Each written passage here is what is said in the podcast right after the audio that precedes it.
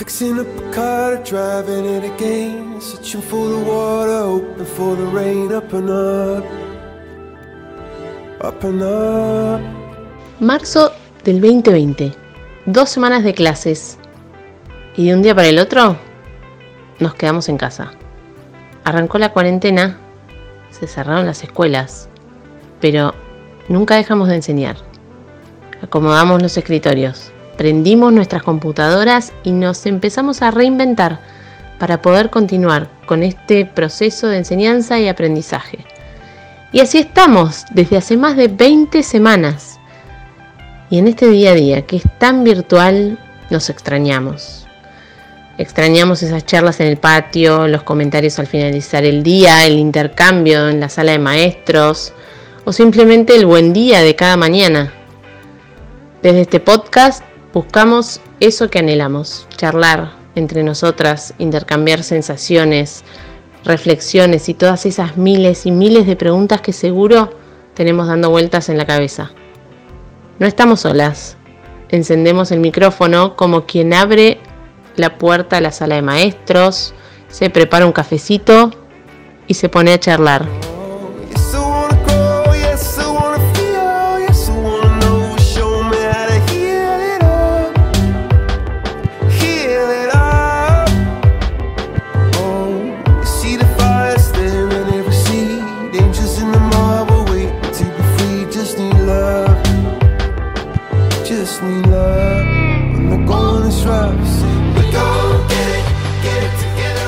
Now. Jessy presente entre docentes.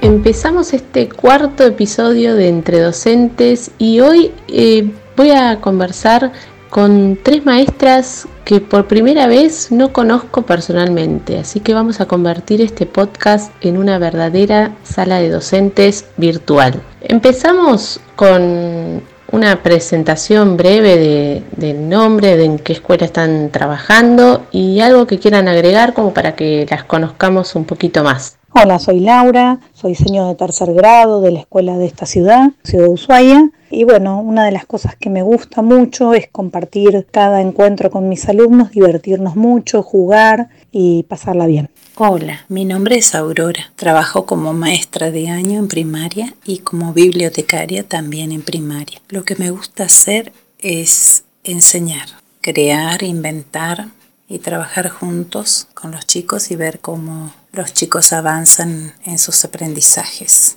Hola, ¿cómo están? Soy Patricia, soy profesora en enseñanza primaria desde hace siete años. También quiero contar que me gusta mucho leer y hacer yoga. Qué bueno, ya las vamos conociendo, así que podemos empezar a hablar de esto que nos pasó a todos los docentes por igual, que sin mucho anuncio ni mucha anticipación nos cerraron las escuelas y todos los docentes tuvimos que modificar nuestra manera de enseñar. ¿Cómo los, las afectó a ustedes en particular?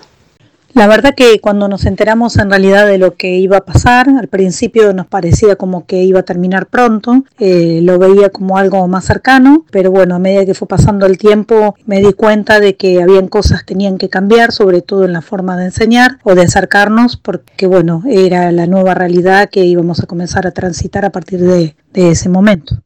¿Y cómo se modificó nuestra manera de enseñar? Mucho.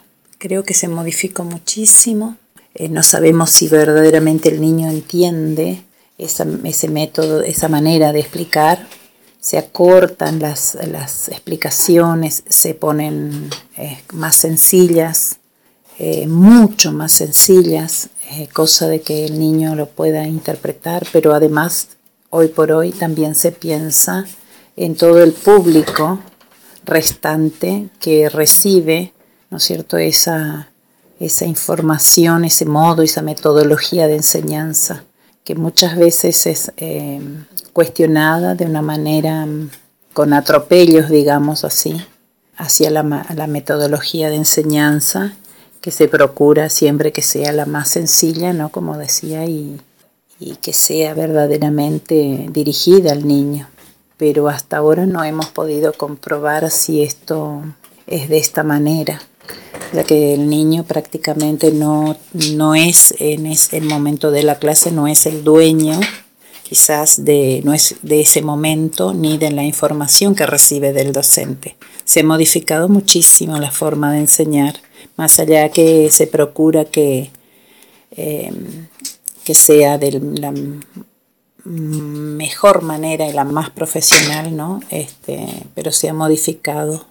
realmente la palabra reinventar está muy presente en, esta, en las nuevas maneras de enseñar. Un día llegué a la escuela y, mis colegas hablaban de una pandemia que para mí, para varios, era algo que no iba a llegar a Argentina.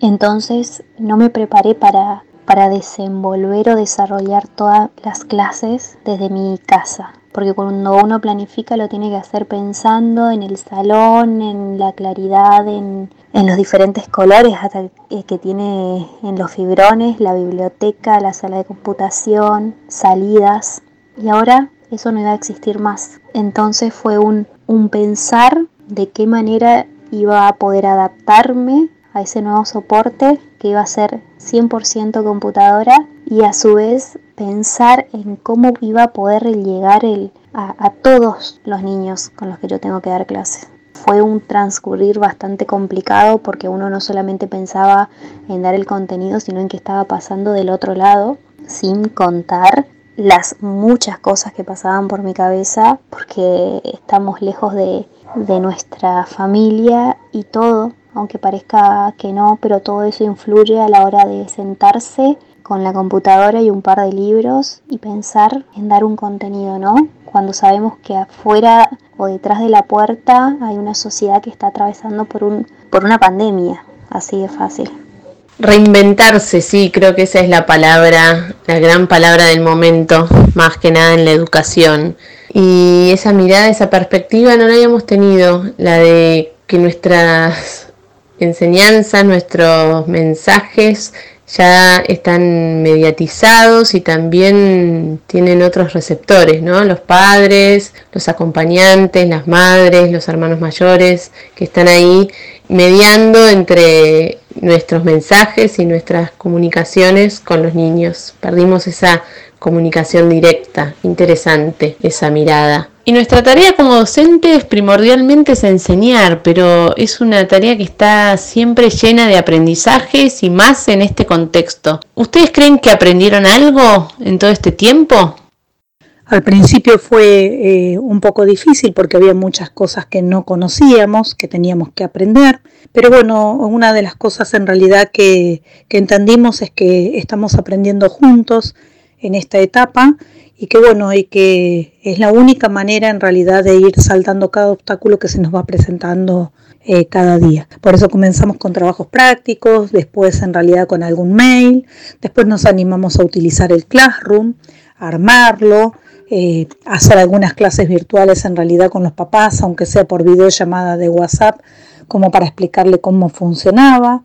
Eh, y de poquito nos fuimos animando a ir incorporando algunas actividades allí. Lo vimos como una herramienta más que si volvíamos en realidad la íbamos a utilizar para evitar también el uso tan excesivo de papel, o sea, lo vimos como un recurso positivo. Eh, y bueno, y allí comenzamos a exponer nuestros trabajos y animarnos, aunque sea una o dos veces por semana, a vernos todos juntos porque considerábamos de que nos necesitábamos mucho. Nos extrañábamos, eh, necesitábamos esa mirada, ese cariño que bueno que nos caracteriza, ese encuentro que esperábamos ante la, la soledad, ¿no es cierto?, de más allá de nuestra familia, esa soledad que uno por ahí sentía al no poder encontrarnos con el otro, no solamente desde nosotras, maestras, sino con nuestros alumnos. Ese contacto se extrañaba mucho, es por ello que comenzamos a experimentar más allá del classroom estas clases virtuales que primero fueron una semana, una vez por semana, otra vez cada 15 días y bueno, y hasta que logramos más de dos encuentros semanales. Y fue realmente muy gratificante porque la verdad que que nos necesitábamos. He aprendido muchas cosas en todo este tiempo, juntos con los colegas, los compañeros, con los niños también. El docente siempre está aprendiendo, como dicen, ¿no?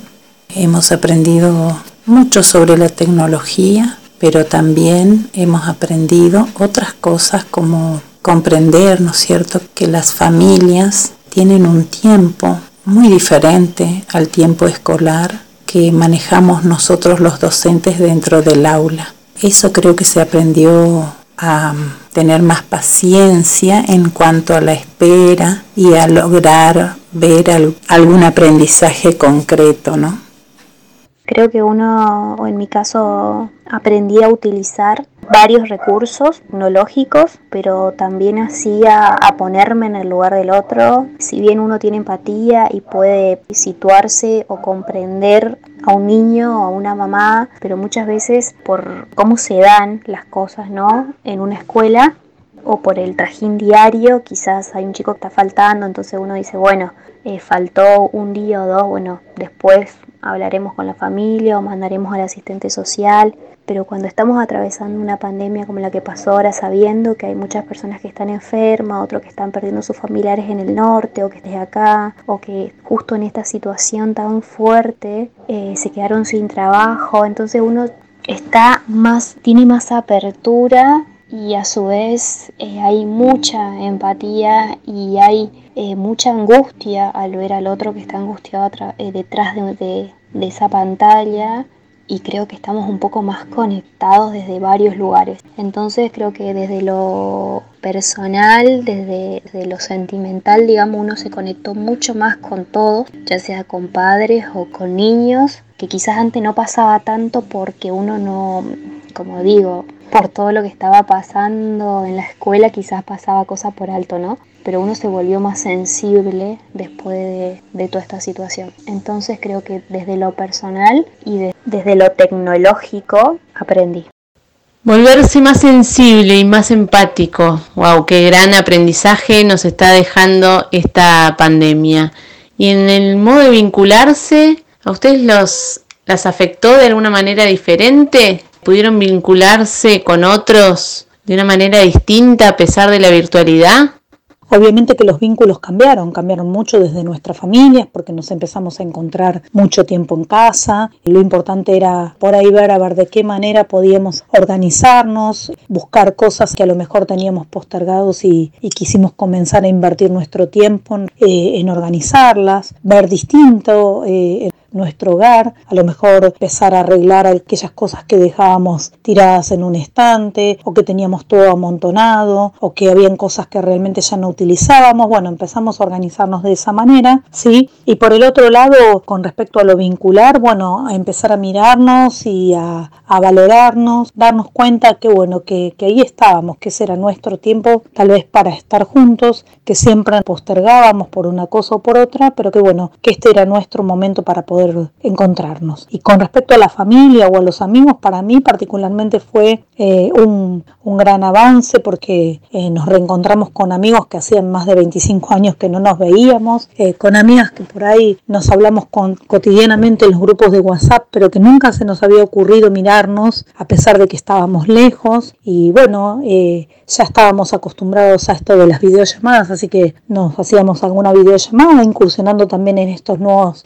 modelos que tenemos en realidad o, plataformas que tenemos como para poder encontrarnos. Entonces era enseñarle por ahí al otro a poder eh, conectarse y bueno, de esa manera estar horas y horas frente a la pantalla como para divertirnos, reírnos, llorar, angustiarnos, eh, contenernos y bueno, y miles de cosas que realmente reencontrarnos, miles de cosas o festejar tal vez un cumpleaños, una fiesta, sí, un nacimiento, eh, tantas cosas que realmente, o sea, nos brindó este espacio desde la virtualidad. Por el otro lado era algo que también lo conversábamos con los papás, esto de que uno siempre por ahí se quejaba o prohibía el uso de, los aparatos tecnológicos, ¿no es cierto? Que criticábamos a nuestros hijos por estar tanto tiempo frente a una pantalla jugando y hoy eh, gran parte de nuestra vida la, la llevamos a partir de ello, ¿no? Así que bueno, creo que en mi caso particular fue positivo. En cuanto al vínculo con los compañeros y las compañeras de trabajo, está más bien dado por aquellos que trabajamos quizás juntos, porque nos une un grado en particular, pero yo creo que se ha modificado bastante las relaciones de los compañeros y compañeras, como seguramente eh, se modificaron con nuestros alumnos. Creo que en eso nos parecemos bastante, se ha modificado esta interrelación, ¿no? Porque si tenemos afinidad con algún compañero, algún colega más que con otros, eh, quizás y más confianza, podemos este, conectarnos de otra manera. Eso fue afectando, sí, y modificando aspecto entre compañeros, pero se mantienen eh, los grupos laborales que son generales y en ese sentido todavía se está conectado. Pero creo que tiene que ver con el interés personal y, y las búsquedas y las opiniones y, y la respuesta, por supuesto, del, del colega que quiera responderte, porque también se trata un poco de esto.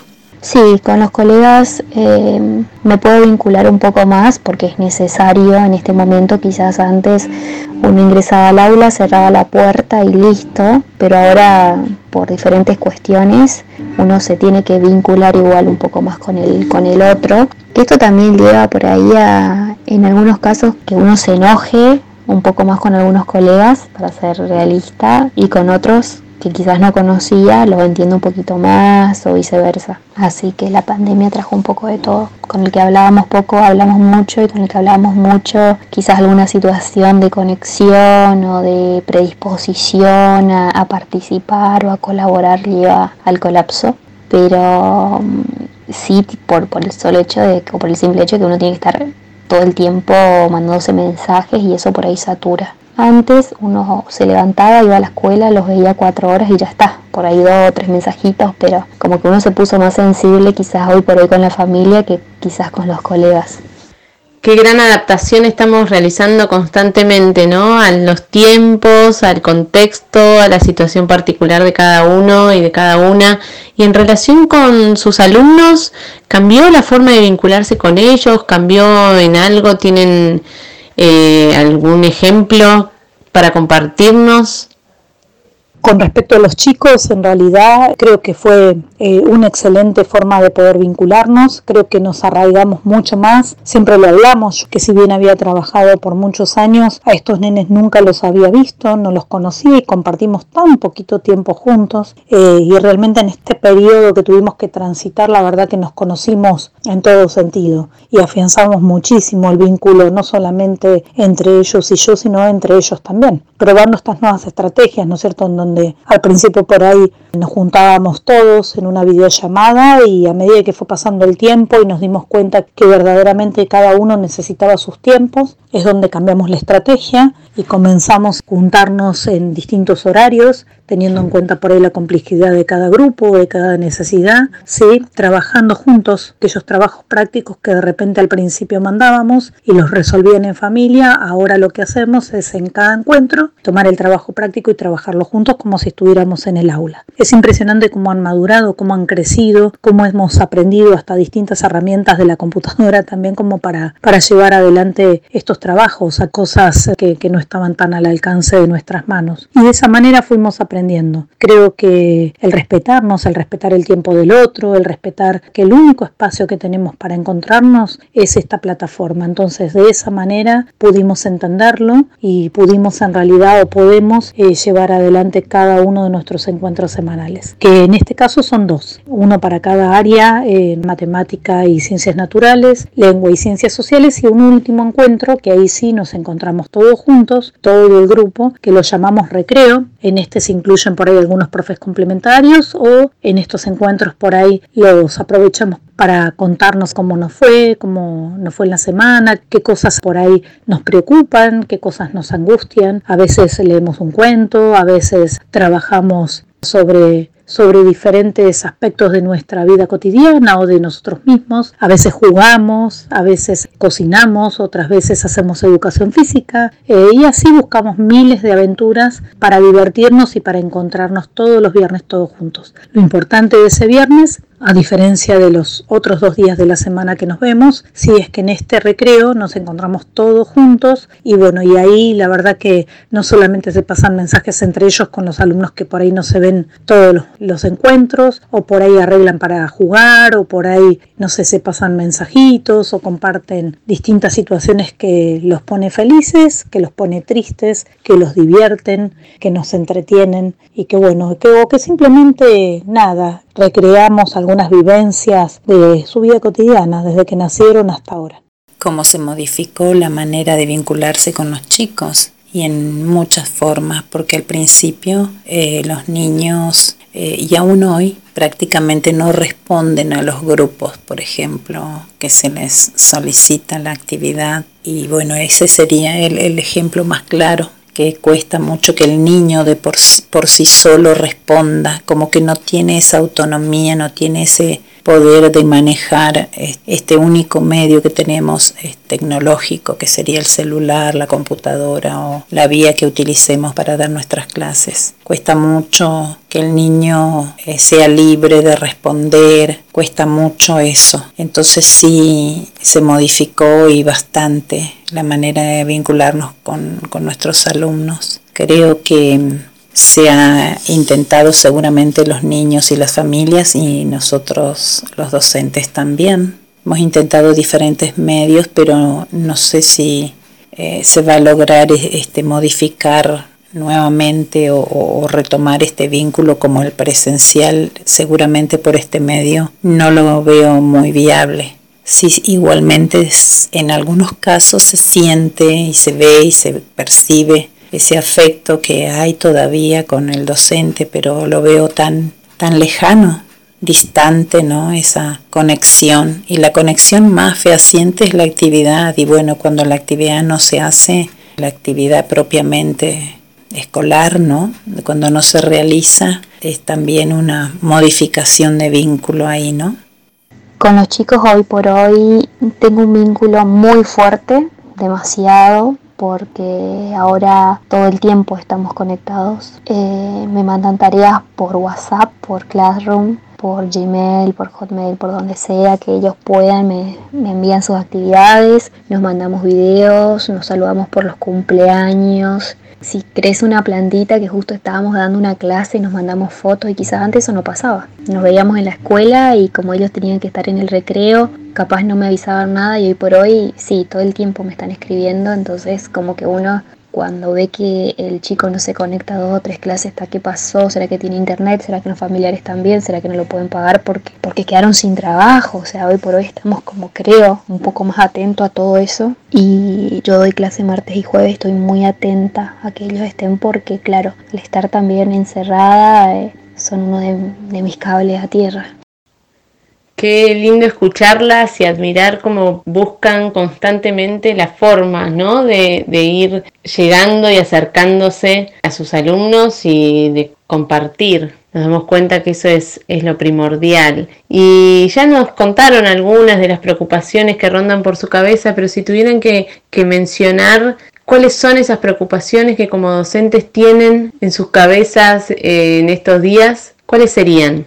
Y lo que más me preocupa en realidad es, es esto, cuánto tiempo, ¿no? Este tiempo que en realidad uno por más de que no lo quiera pensar está y, esta angustia de, de, no poder encontrarnos, de no poder abrazarnos, más que virtualmente. Este, este contacto directo creo que, que, es lo que hoy a mí me preocupa. Sí, o sea, el extrañar no solamente a mis compañeros, sino fundamentalmente ese abrazo, esa mirada, esa caricia, que bueno, que uno ahora lo reemplaza, ¿no es cierto?, eh, de alguna manera o haciendo algún gesto con la compu, ¿no? Eh, o con algún emoticón donde, donde verdaderamente uno se siente más cerca. Pero sí, creo que lo que más me preocupa es el tiempo, el tiempo, la soledad, eh, esta angustia que, que genera por ahí e incertidumbre. Creo que esa incertidumbre hoy es lo que más me preocupa. Lo que más me preocupa es que esto se, se, estire, se ponga más lejano, ¿no? De que volvamos a las clases presenciales y que se pierde bastante la humanidad y esto no es bueno para este tiempo que estamos viviendo.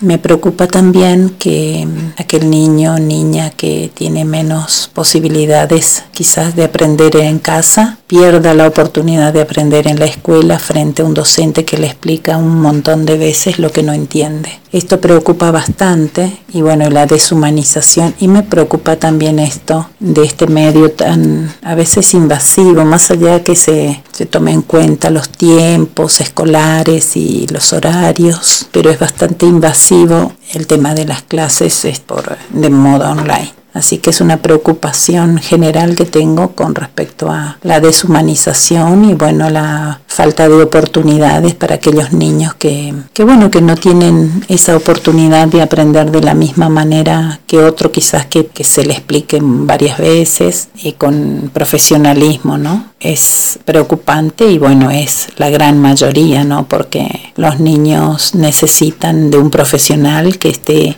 guiando ese aprendizaje y quizás pueda no darse en el ámbito familiar, más allá de todo lo que ponen las familias para colaborar con esto, ¿no? Creo que una de las cosas que más me preocupa no es el contenido hoy por hoy, porque lo van a aprender. Es algo que tarde o temprano van a aprender. Creo que hoy por hoy lo que más me preocupa es lo familiar, cómo están ellos, si están bien, si están tristes, tengo algunos niños que antes se reían más y ahora no tanto porque están estresados, otros que no se reían tanto y ahora sí se rían mucho y están contentos porque saben que está cerca el verano y ellos no pierden la esperanza de que van a poder viajar y creo que que me preocupa más esto, ¿no? De que puedan volver a su vida normal, por así decirlo, que el contenido en sí, para ser sincera. De última pensaría que si hay algo que me preocupa en lo pedagógico sería el año que viene que va a pasar o con qué docente les va a tocar.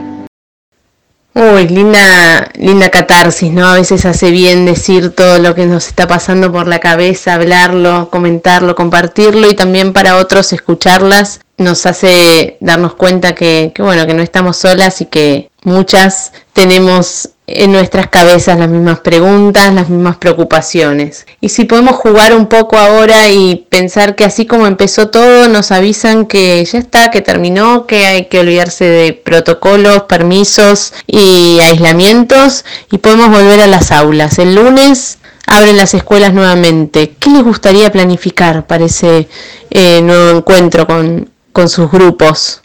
Uy, ¿qué planificaría para ese primer día de clase, de vuelta a clase, como si fuera y que, que, bueno, que ya puedo despertar de ese sueño en el que estamos insertos? Y bueno, creo que lo primero que planificaría es, no sé, alguna actividad en donde podamos jugar al abrazo. Planificaría ese primer encuentro como algo que esperamos durante tanto tiempo y que realmente eh, nos necesitábamos tanto. Planificaría alguna actividad que tenga que ver con eso, con el apego, con el encuentro, con la alegría de volver a vernos, con estas emociones y estos sentimientos que creo que no van a ser planificados, creo que van a ser más que nada espontáneos. No sé si planificaría algo que tenga que ver con un contenido específico, tal vez planificaría una gran fiesta donde podamos festejar el volver a reencontrarnos.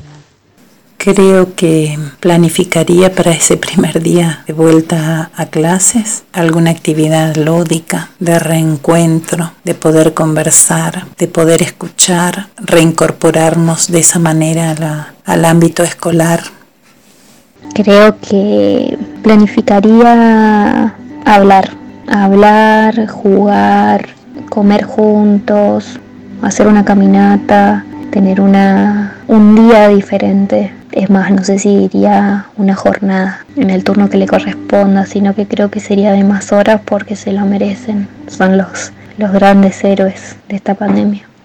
Hermoso, qué lindo cómo se nota que nos va cambiando la cara, ¿no? Cuando soñamos ese, ese reencuentro. Se nota que sus voces ya, ya están alegres, las imagino sonriendo y soñando con ese día. Lindísimo. Y si tuvieran que hacer la cartelera para recibirlos, ¿qué pondrían?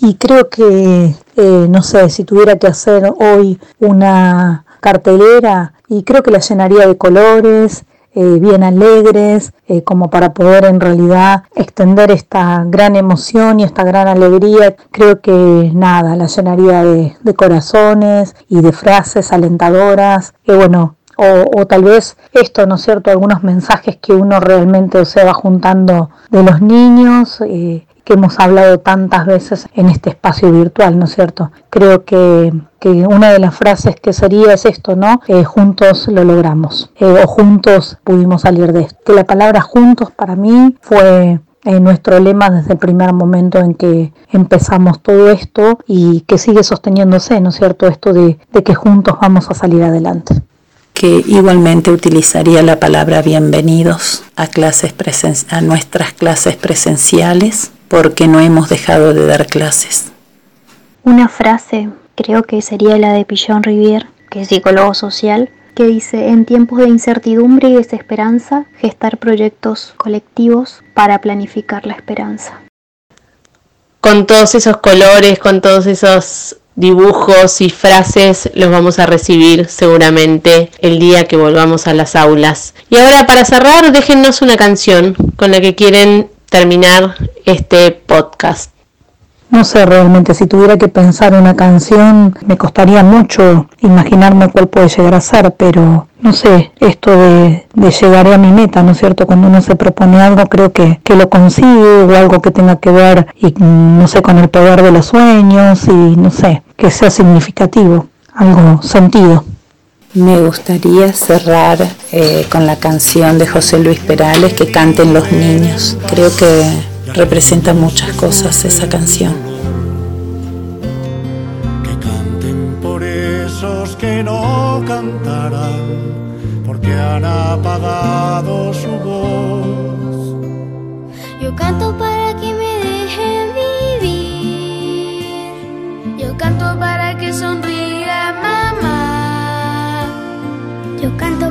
sea el cielo azul. Y yo para que no me ensucie en el mar. Yo canto para los que no tienen pan. Yo canto para que respeten la flor. Yo canto porque el mundo sea feliz. Yo canto para no escuchar el cañón. Que canten los niños al mundo escuchar. Que unan sus voces y lleguen al sol, en ellos está la verdad. Que canten los niños que viven en paz y aquellos que sufren dolor. Que canten por esos que no cantarán. Creo que la canción sería la de la película Armageddon de Aerosmith. I could stay awake just to hear you breathing. Watch you smile while you are sleeping, while you're far away dreaming. I could spend my life sweet surrender. I could stay lost in this moment forever.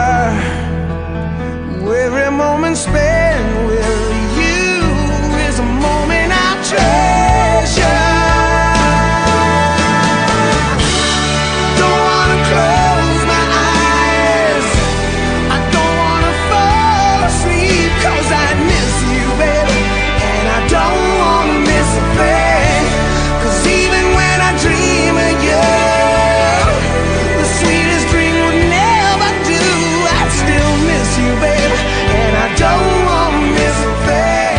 Terminamos así nuestro cuarto episodio entre docentes y yo no dejo de asombrarme y de admirar, de admirar a cada uno de mis colegas por la gran tarea de adaptación, de flexibilización que están haciendo en este tiempo y sin duda estamos llenas de aprendizajes. Me encanta escucharlas y compartir todas estas vivencias y sentirme identificada y también valorar muchísimo más la tarea de cada una. Muchas gracias Patricia, Laura y Aurora por esta lindísima conversación.